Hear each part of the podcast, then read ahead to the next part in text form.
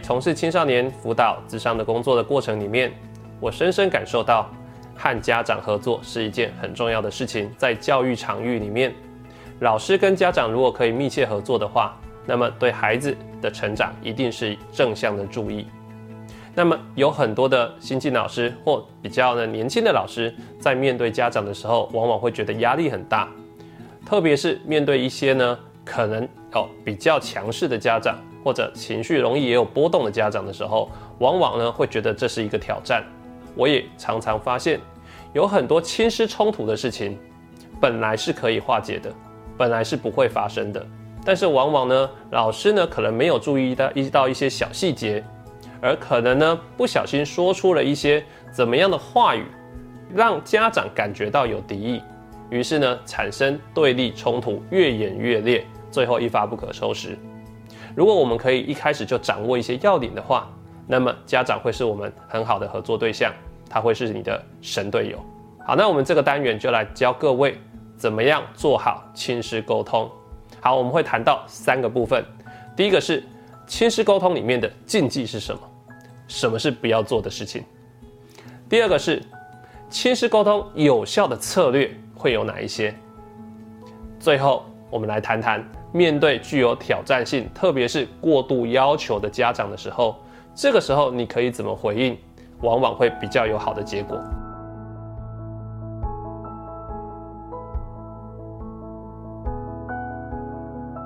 第一个部分。亲师沟通里面的禁忌，劈头就告状。什么是劈头就告状呢？当你看到班上的孩子、班上的青少年发生了一些问题的时候，例如说迟到、作业迟交，或者呢跟同学有口角冲突，你觉得你有义务告诉家长，但是电话一打起来，小明的妈妈，我告诉你，他今天呢在学校里面怎样噼噼啪啪啪啪，你就讲出了一大堆孩子的问题。当你劈头就告状的时候，你要，你要，你没有想到的可能是小明的妈妈，也许她现在呢正在忙，也许呢她最近情也也可能情绪不太好。当他一听到孩子的状况的时候，会引发他高度的焦虑。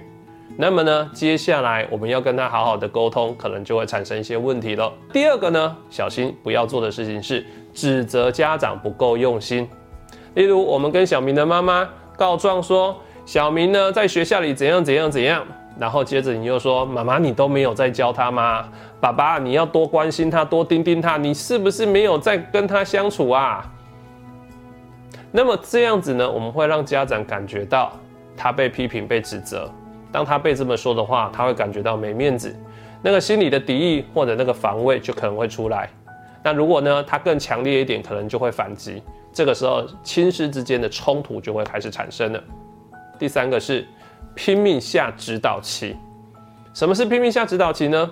我们可能还没有听到家长说出他的困境之前，我们就不断的告诉呢爸爸妈妈说：你第一步要这样做，第二步要这样做，第三步要这样，第四步要这些这样做，听我的就对了。我的经验很丰丰富，好，你们一定要照着我的去做。要求家长一定要这样跟你配合。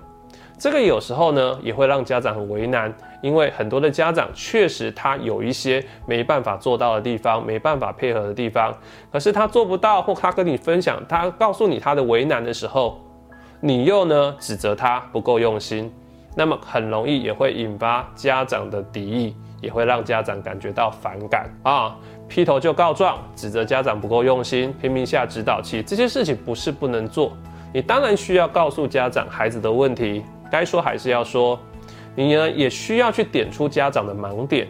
如果我们在跟家长沟通的时候，可以多讲究一些沟通技巧的话，那么亲师沟通就会比较顺畅。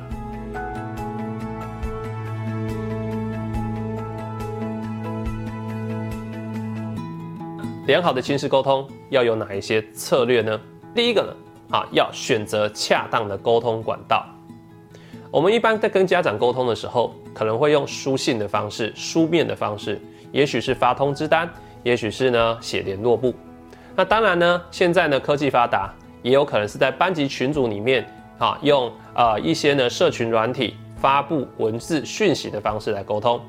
那么比较常见的呢是用电话的方式跟家长来沟通。那也有可能请家长来学校一趟，好好谈一谈。当然，也有可能你要亲自跑一趟，啊，孩子的家里面去做家庭访问，跟家长来互动交流。那最最重要的原则就是，孩子的问题越复杂，你就应该要见到人，听到声音。如果可以呢，听到声音就不要只是用文字，因为只有文字很容易误会，或者呢比较简单、比较轻微的事情、例行性的事情，我们可以用文字来告知。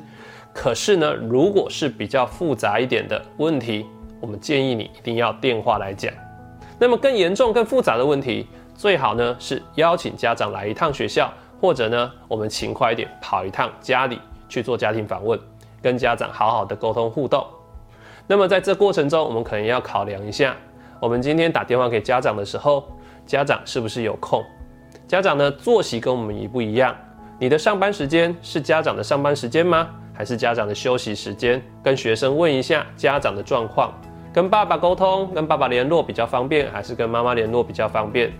如果你可以选对时间，那么呢在沟通起来呢，可能也会比较顺畅。第二个呢，是用平稳的身心状态来和家长沟通，千万不要在你自己很激动的时候拿起电话噼里啪啦就开始讲了，也偏千万不要在盛怒之下就要想要找家长啊来谈个清楚。一旦呢你身心不稳定，你很焦躁，你很急促，那么你带给家长就是这样的感觉，那也会引发家长呢焦躁、急促或充满压力的感受。那么家长的压力指数一提升的时候，他在跟你互动的时候，也很容易产生战斗或逃跑这样子的一个敌意的反应。好，那第三个呢，沟通技巧是，我们要适当的给给家长一些同理，好，还有肯定。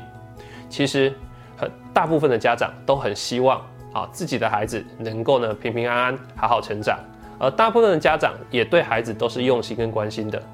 那每一个家庭的状况都不一样。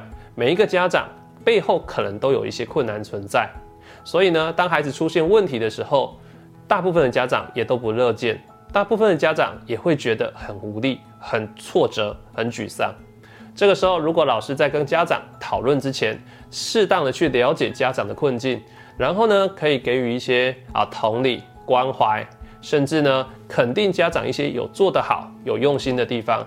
那么家长呢，感觉到，哎，我还是我也不差，我的努力被看见了，或者呢，感觉到说，哎，我的挫败有能有人能够懂，那么他会会提升他想要跟老师合作的意愿，所以我们的同理跟关怀啊，哈，或者肯定，事实上就在激发家长更愿意跟我们合作，提升他的合作意愿。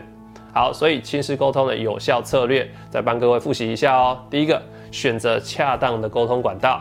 第二个，用平稳的身心状态跟家长来沟通；第三个，好，要适时的、适当的展现我们的同理跟肯定。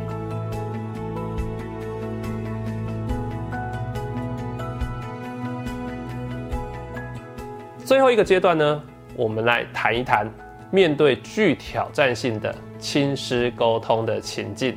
有些家长他可能比较心急，有些家长他要求比较多。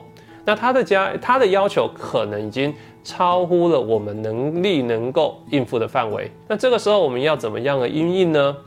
当然，我们还是要站稳脚步啊。有一些问题呢，不能让步，我们是还是要踩稳底线。只是呢，要怎么样来应对像这样子过度要求的家长？好，我们这里提供各位六个步骤。那这六个步骤呢，事实上是呢，呃，我跟很多资深的老师访谈来的一些经验啊，经验谈。好，第一个呢是核对亲子期待。核对亲子期待是什么意思呢？就是呢，当家长呢跟你反映一些孩子的问题的时候，他对你提出一些要求的时候，你可以问问家长说：“孩子也是这样想的吗？”哎，你会发现孩子不并不一定是这样想哦。我举个例子好了，今天如果有一位家长，他啦来打电话来跟你说：“老师，我的孩子自从呢这学期担任班长之后。”成绩就一直退步，他就整天忙忙于这个班上的事务啊，功课一直退步，一落千丈。老师，拜托你不要让他班班当班长的，现在就给他换掉，好不好？他对你做出这个要求，这个要求其实会让你很为难的哦，因为在学习中突然要换班级干部，尤其是像班长这样子的职务，特别是家长的要求，那么呢，如果换掉了，对孩子真的好吗？整个班级经营真的好吗？会不会其他人也要换干部呢？那比较好的做法应该是要回绝，可是家长又很坚决，那时候怎么办？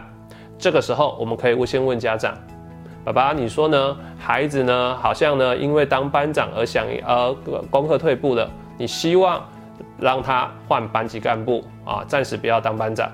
孩子也是这么想的吗？爸爸可能就会跟你讲：老师没有啦。他没有这么说的。好，那当孩子没这么想的时候，那就进入到第二个步骤喽，肯定孩子的亮点。这个时候，请你就告诉家长说：“爸爸，孩子没有这么说，孩子呢当班长压力这么多啊，压力这么大，而且还影响了他的功课，他还愿意继续当当下去，耶，那他是很负责任的，他是很能够承担重任的，爸爸，这真的很不简单，你有看到吗？第三个。”连接家长的效能，什么叫连接家长效能呢？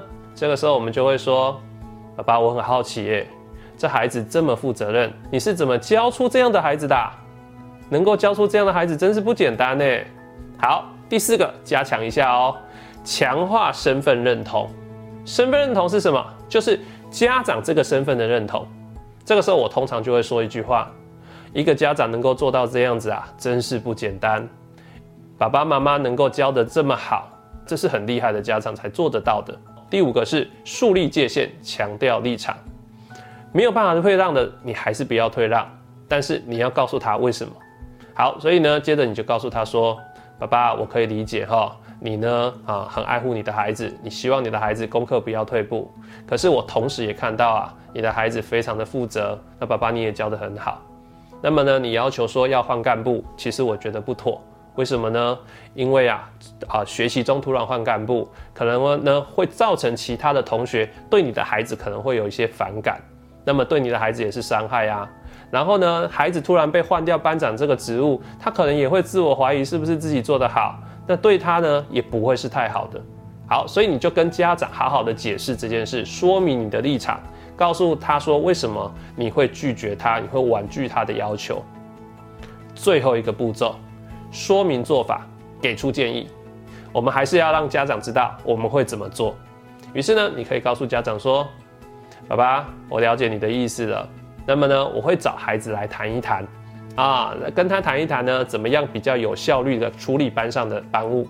同时呢，我会跟他讨论一下时间管理，还有学习策略等等方面的一些技巧，让他可以呢提升他的课业表现。那么爸爸呢，我希望呢，啊，你也可以给孩子更多的支持哦。”啊，因为呢，这个孩子是一直很负责任的。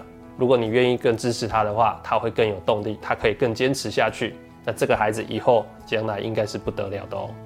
好，那么经过这六个步骤呢，通常可以软化家长的立场。很多的家长是需要先被肯定的，先需要先被理解的，于是呢，才会接着会听进你的话。所以呢，这六个步骤你学起来了吗？好，我们再复习一下哦。第一个，核对亲子期待，问一下。孩子也这么想的吗？第二个，肯定孩子的亮点。那么呢，孩子哪里做得好，那个不错的地方先说出来。